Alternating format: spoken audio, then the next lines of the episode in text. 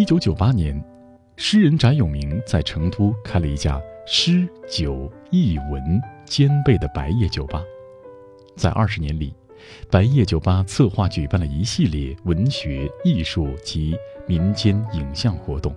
白夜已不只属于翟永明自己，还属于整个当代诗歌文化艺术界。今日轻阅读，翻开翟永明的作品，以白夜为坐标，探究近二十年来影响中国至深的诗人、作家、艺术家的生活和创作状态。了解中国首屈一指的文学沙龙——白夜的生存、成长和现状。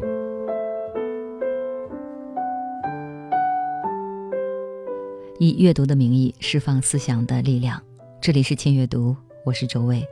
我们今天一起看一本书，名字叫《以白夜为坐标》。这本书的作者是翟永明。说到翟永明，我相信很多人马上会想到，这是一位非常著名的诗人，还有他是一位美人儿，并且马上会想到“白夜”这两个字。没错，白夜是翟永明的宝贝。整整二十年，他倾注了全部的热情和精力在白夜里。前不久。我去成都采访，有幸和这位大美人面对面哈，我就问她了一个非常偏女性的问题啊，我说：“翟老师，你有什么保养秘诀吗？为什么几十年来你仍然还是那么美丽迷人？”我说我的秘诀就是五毒俱全，五毒俱全就是又抽烟又喝酒又熬夜，尤其是那个，呃，在老白夜前十年的时候，抽烟喝酒熬夜，有的时候熬夜要熬到差不多快天亮。就那个时候也自己觉得自己还身体还行，所以呢就有点肆无忌惮，完全不考虑任何的，也没有任何的保养。嗯，但是呢，当然其实这些年来就不行了，就身体完全都还是都不行了啊，还是有很大的改变。当然就有很大的改变了。我现在第一抽烟喝酒我就不行了嘛，就是不是不想，是那个身体不允许了。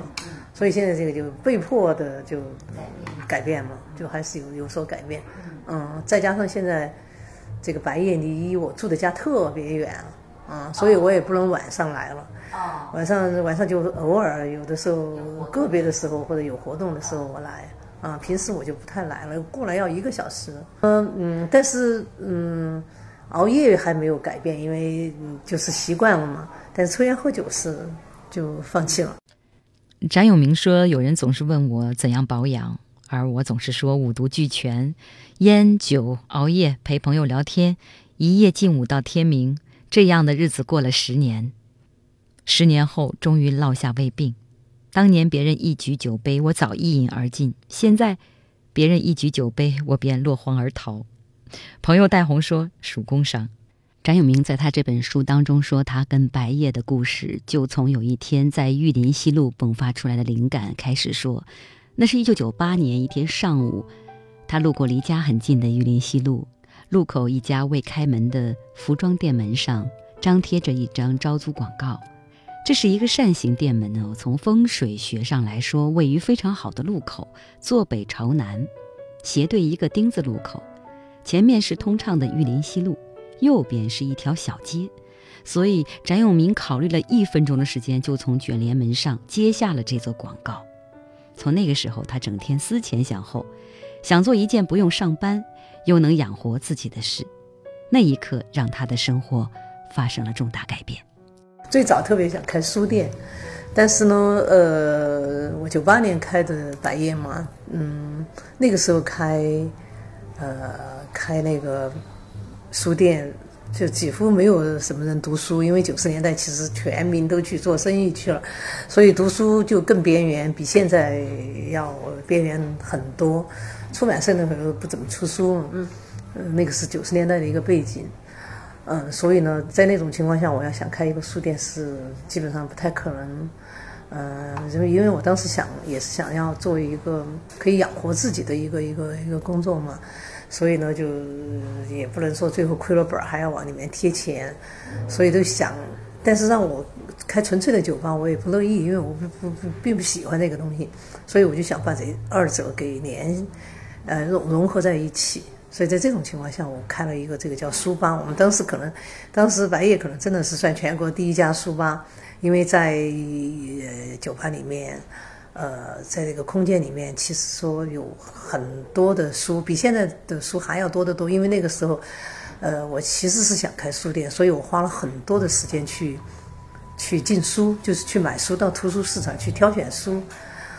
嗯，因为那个时候我也没有开过书店，我就按照完全按照自己的理解，就亲自到那个图书市场去挑书啊什么的。有的时候一挑一一本书，我觉得特别好，我就要买几十本。最后实际上到到现在都没有卖出去有些书，因为一些大部头啊，或者一些呃比较深奥的那些书哈，我自己很喜欢的，但是并不是读者喜欢的，所以后来就一直到嗯。现在很多书都放在我家里，都是属于几十年没卖出去的。嗯，这个就是一刚开始的一个一个想法，就是完全把它变成了一个呃一个书吧。嗯，中途还有那么一段时间，因为后来呃挺好玩的，我就想开一个读书俱乐部，所以我对当时就想，除了我在那儿卖书之外，我也可以呃借书。就是大家可以，嗯，俱乐部，然后大家可以在这儿借书，然后借完了以后回去看看了又再还回来。但是因为我不太会经营嘛，后来做了几年以后，就很多人就在我们这儿来偷书，他白夜来偷书。那会儿我们因为不太善于管理，所以呢，嗯，后来外面就盛传说白夜的书最好偷，很多人跑到我们这儿来偷书。结果后来很生气，我就说我不卖书了。我说我不卖书，我只那个，只做那个，呃，读书和阅读和那个，呃，诗歌朗诵活动啊，这些我就不再去，我再不再去买了，不再去那个图书市场挑书了，因为本来后来也有许多更专业的书店，就越来越多嘛，尤其是那种规模比较大的书店，所以来呃到白夜这个空间来买书的人就更少了，然后又。书又不断的丢，所以呢，我就把它改成靠做活动来带动这个阅读。轻阅读，独到之处，分享阅读的无限可能。嗯，我是翟永明，我觉得阅读是我的生活方式，我的写作一直伴随着我的阅读。其实翟永明非常想开的是一家书店，但是他的好友唐丹红刚关闭了火过一阵的卡夫卡书店，亏了一大笔钱，所以他不敢保证自己能比他能干哦。把两者结合起来开成书吧是他的一个计划。咖啡馆、酒吧里有一个书店，在国外早就有人做过，但是国内并没有。这本书第十八页这样描写：元旦的前一天。我说服多年的好友戴红与我一起做这件事。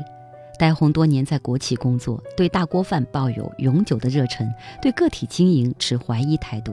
那天，我俩站在白夜门口，对未来有各自不同的展望。我信心满满，他忧心忡忡。最后竟然问我：“我们到底会亏几个月才能回本？”气得我大叫：“凭什么我们要亏呢？”凭什么？就凭你从来没有做过生意，而且从来都不感兴趣。他如是说。白夜开张当天煞是热闹，朋友们都来狂欢，连着几个月都是人满为患，那真是白夜短暂的辉煌时期。当然，后来再也没有出现过。咖啡和酒我不懂，但书和首饰却是我喜爱的。后来我才知道，书和首饰我只懂欣赏，不懂销售。记得我亲自前往熟悉的出版社，挑选了一大堆书，每个品种一口气要了五十本。过了若干年，才知道我喜欢、我看好、我推荐的那些书，这个城市不会有超过三十人想买、想读。于是，滞销的精品书、学术书，二十年后还堆在白夜的书架和我的家中。不过，六十平方米的白夜很像自家客厅。诗人嘛，从来诗酒不分家，诗友遍天下。应该说，很多朋友都是这样的嘛。有些朋友就，比如说，有一些朋友以前是陌生的，是在白夜认识的，但是后来他慢慢慢慢就成了白夜的朋友，等于也成为我的朋友。对呀，我还是嗯，第一是我喜欢做自己喜欢的，第二我也不太喜欢受约束，第三我也不太会主动的去呃去公关。公关，对我也不知道嗯到哪儿去公关，嗯，所以我可能是一个比较被动的吧。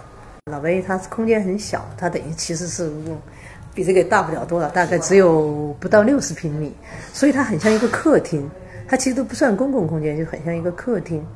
然后呢，嗯，很多时候朋友一来就都坐满了，那外面的人都进不来，来不了，或者来了以后觉得挺，呃，挺尴尬的，啊，所以呢，就最后就变成全是朋友在在那儿，而且还有那段时间，那些人大家都比较年轻，就像我似的，天天在那儿熬夜，大家都那真正的叫白夜，永远一直到天亮，就这种感觉，大家都都不想离开嘛，都在那儿待很晚。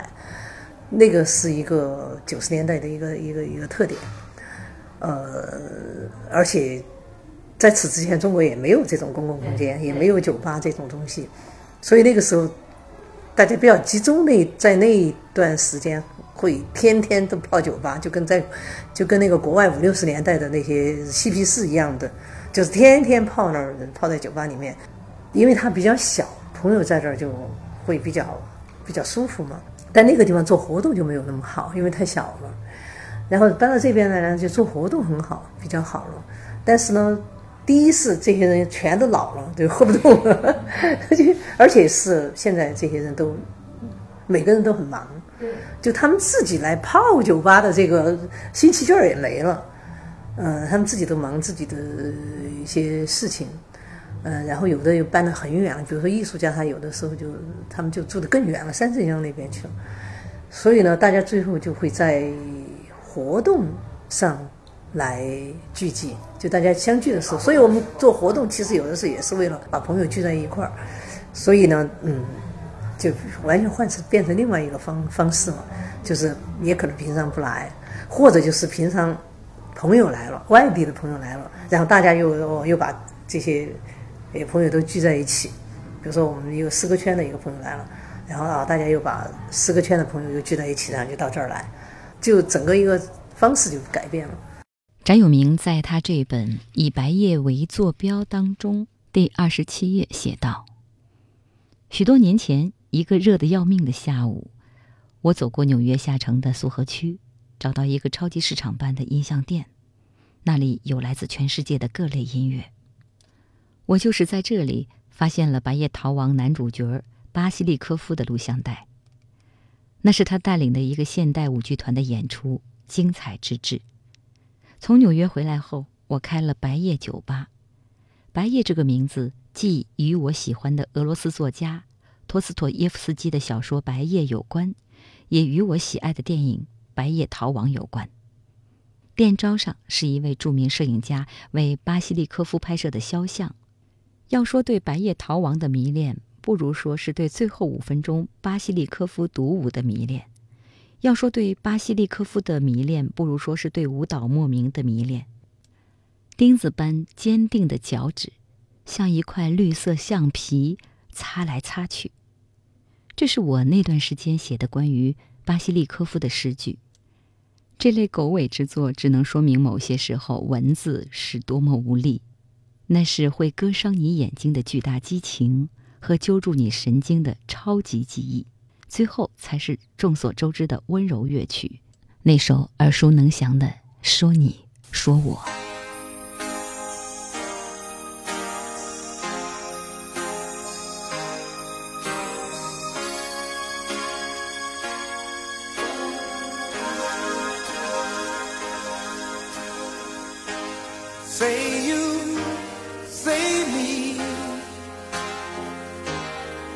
for always. That's the way it should be. Say you, say me, say you together naturally.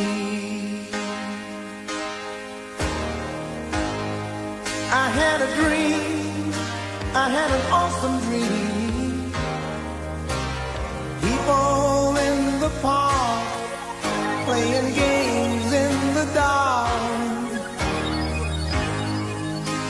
they played was a masquerade. From behind the walls of doubt, a voice was crying out. Help me.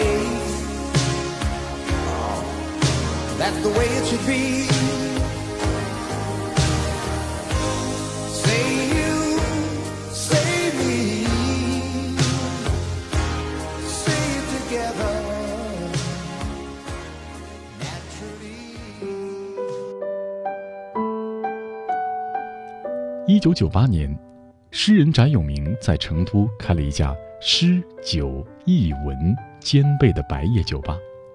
在二十年里，白夜酒吧策划举办了一系列文学、艺术及民间影像活动。白夜已不只属于翟永明自己，还属于整个当代诗歌文化艺术界。今日轻阅读翻开翟永明的作品，以白夜为坐标。探究近二十年来影响中国至深的诗人、作家、艺术家的生活和创作状态，了解中国首屈一指的文学沙龙——白夜的生存、成长和现状。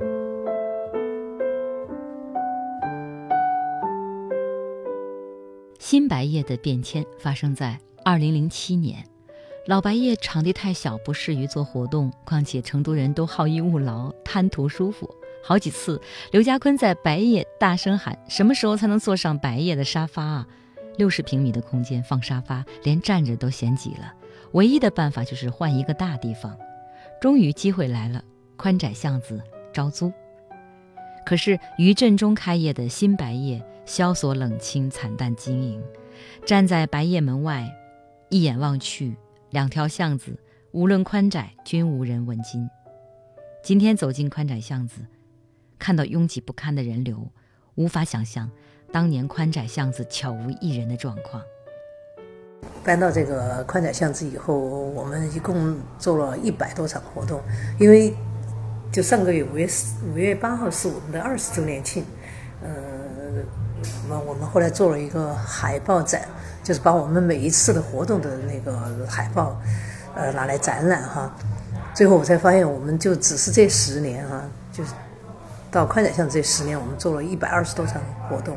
这一百二十多场活动呢，其实涵盖了很多领域，比如说有电影、有戏剧，嗯，有文学，所以呢，就靠这些活动呢，让更多的人来认识白夜，让让更多的人来呃参与到白夜的这个呃读书活动里面。但我们肯定还是以阅读为主，基本上就都不算是一个酒吧了，就是一个空间。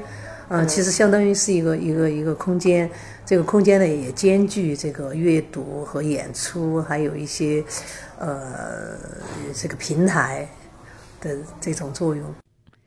在新白夜之后，有人评论翟永明说：“久残志坚，将更多的精力用在了活动上。”朋友何小竹曾说：“关于白夜的经营，翟永明也有过于急躁和抱怨的时候，因为太多无法回避的繁琐之事。但不得不说，白夜酒吧也回报了他很多。这很多不单纯是经济上的，是形而上的。”小竹说的对，白夜回报了翟永明，确实有很多。这二十年来，白夜就是一个让他重生的平台。他说，最近在整理二十年的图像时感慨不已哦，因为白夜有过那么多的朋友，认识的和不认识的；因为白夜他有了那么多丰富的人生经历，想要的和不想要的；而因为白夜，他也开拓和延伸了他的写作，熟悉和陌生的。所以，因为白夜，他活成了另外一个人。嗯，有了白夜，当然我生活方式也是有很大的改变了。第一就是说我以前比较宅嘛，我就在家里面，因为作家都是这样的，在家里面写作，然后不怎么出门，然后生活比较单调和比较封闭。嗯，但是有了白夜呢，呃，我就必须要去经营这个酒吧，那么我就必须要去跟别人打交道，然后以前不喜欢做的事情也必须要做。比如我以前特别不喜欢那些琐碎的事情，什么营业额呀，什么进货出货呀，这这这都属于非常不喜欢的东西。但是呢，你既然要做这个事情，你也必须面对它，你也必须面对这些琐事儿。呃，另外呢，就是说你也必须面对那个大众，因为来的人你不能说挑客人我都要挑，那是不可能的。那么，所以呢，这些都是需要呃我自己去应对。我觉得这个对我的一个呃有一种那个交流上的一个锻一个训练，因为我我我过去是特别不喜欢跟别人打交道，而且我以前特别不喜欢采访，对，然后以前我也、呃从来不愿意朗诵，从来不愿意发言，开会我也不发言，或者什么什么，就完全不能那个来表述和表达自己。但是开了白夜以后，因为必须要有一些这些事情来处理，所以呢，在这个过程中，其实我也慢慢的有了很大的改变。这个改变其实就是对外的交流能力。比如以前人家让我，我们那个诗歌界也曾经有过一些活动哈，就让我当主持人，我就完全不会主持，而且根本就很紧张。然后主持就说啊，你发言，你发言，你发言就完了。但是现在就是说，你慢慢的、慢慢的，你必须必须要做白夜的活动。白夜的很多活动都是我在策划，我和我在主持。然后我希望这个活动能够做得非常好，那么我就必须要投入，那么我就必须自己亲自来运作。所以这样的话，就慢慢的，我现在也有很多的呃收获和有很多的锻炼嘛。所以我现在也可能有的时候我也可以去，我也可以主持这些活动。然后我朋友说：“哎呀，你现在确实比以前好多了。白夜和写作纵贯了翟永明生活中二十年的时间，也纵贯了他生活的这个城市二十年的变迁。新白夜承载了翟永明许多的梦想，那些老白夜六十平方米空间中无法实现的梦想，这十年为了搞活动，白夜吧台换了三次，终于挪至左边角落，让空间得以敞亮和开阔。新白夜除了依然注重文学活动，不时举办各种中外诗歌朗诵会之外，以过去白夜影会为背景，也举办和电影有关的讲座。曾经和电影资料馆、俄影一九五八合作放映，也与歌德学院合作，组织了德国电影协会以及德国导演在白夜举行讲座，与白夜的观众读者分享他的创作经验。同时呢，也会有各种不同领域的讲座，像戏曲呀、实验音乐啊，这都与翟永明的爱好有关。香港诗歌节他，嗯、他们把这个地方作为一个分会场，呃，把白夜作为分会场，然后呢，就来了好几个国外的诗人，包括北岛，嗯，因为在这个之前，北岛很多年都没有在中国做活动了嘛，所以一三年呢，至少是在成都，他是过了很多年以后，大概应该恨不得过了二十年，在成都第一次出现，所以那天挺轰动的。我们那天在隔壁那个地方，就跟这些诗人一块儿吃饭，还有北岛，我们在就在隔壁那个以前还是个餐馆，我们在那儿吃饭。吃饭的时候，我们这儿白夜的工作人员就打电话说：“哎呀，说现在人太多了，说你们赶快来，要不你们都进不来了。”所以我们吓得赶快就跑过来，哎呦，跑过来，这个整个院子都全都站满了人了，人山人海的，哎呦，我都有点吓坏了。然后，嗯，还我们还没进来的时候，因为当时还有我们这个宽窄巷子的那个老总，我们那宽窄巷子老总一下就说：“哎呀，别出事儿了！”就把我拉到一边说：“别出事儿了，因为整个这个巷子外面都站满了人，都要进来。”然后我就让他们说：“哎，赶快把门关关上，因为根本就坐不下了。”就我们就把门关了，关了以后，有很多学生就来了，我都不知道为什么。我觉得我们平常好像信息传播没有那么快，那天怎么会那那么多人来？最后还有我们把门关了以后，还有人试图翻墙，要翻进来。最后宽窄巷子就没办法，就他们就来了很多保安，就把这些都劝走了，说实在是里面不不能那个。然后我们那天晚上朗诵会完了以后，北岛要出来的时候也很困难，因为大家都要让他签名。但是北岛那个时候身体不太好，所以我们也不敢让他都签名。我们那个白夜的工作人员像保镖似的把他护送出来。后来当时北岛说了一句话，他说：“成都的诗歌读者是呃全国最热情的，因为在几十年以前、二十年以前吧，八十年代的时候，成都做过一次中国十佳诗人的一个活动，那就是当时的朦胧诗的代表诗人都来了，比如顾城、北岛，还有呃杨念，还有舒婷，这些都来了。那一次是基本上是跟我们白夜那天晚上相同，比那个还要还要吓人，因为当时他们实际上在大空间，在成都文化宫举行那个活动，那当时那个来的那些读者。把那个门都挤的那个，也是最后把关门关门那个人把门都那个栏杆都挤弯了，然后他们在这儿做朗诵活动以后，这些观众都冲上台去，然后把他们几个人都吓得跑，跑到那个后台去躲躲起来了。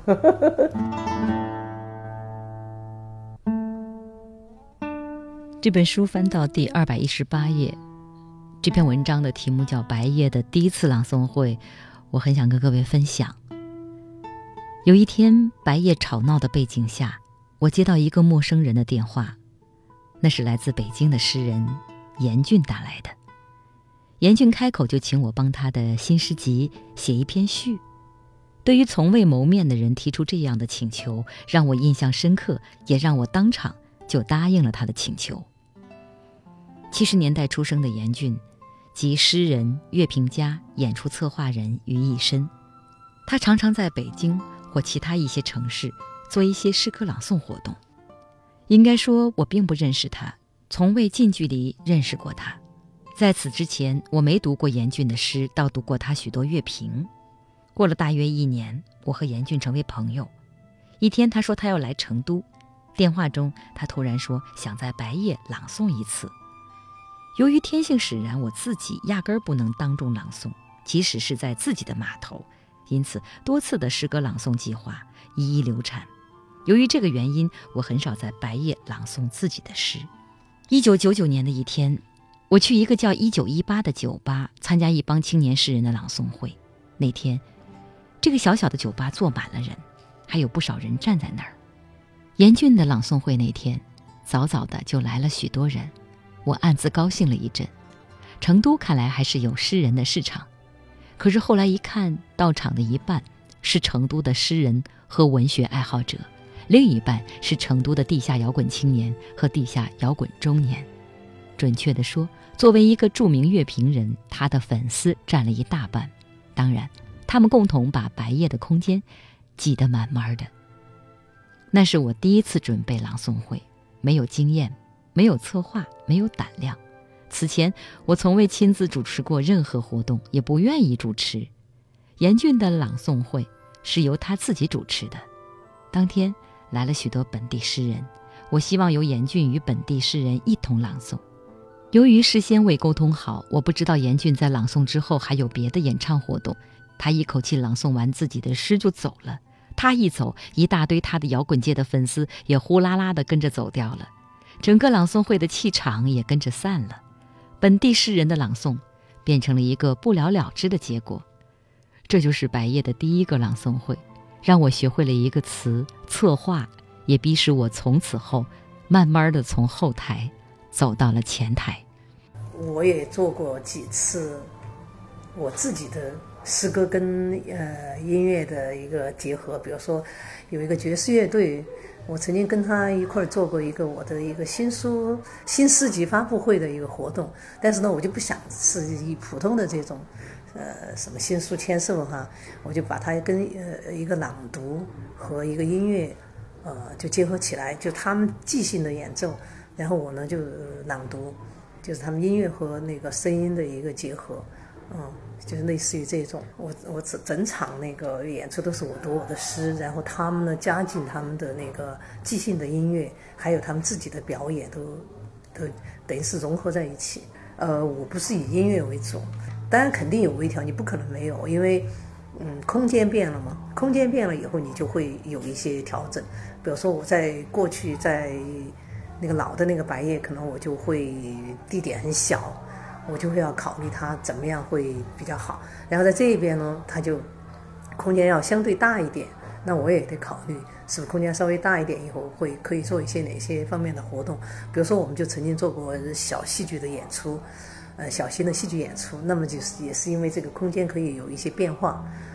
那么这个戏剧演出肯定也是跟文学有点关系的，有跟文学有关系。比如说他们的。呃，演出是演出鲁迅的《野草》啊什么的，所以它还是总体来说，它还是在一个嗯跟文学有关系的这么这样的一个延展范围里面啊。一九九八年，诗人翟永明在成都开了一家诗酒艺文兼备的白夜酒吧，在二十年里。白夜酒吧策划举办了一系列文学、艺术及民间影像活动。白夜已不只属于翟永明自己，还属于整个当代诗歌文化艺术界。今日轻阅读翻开翟永明的作品，以白夜为坐标，探究近二十年来影响中国至深的诗人、作家、艺术家的生活和创作状态。了解中国首屈一指的文学沙龙——白夜的生存、成长和现状。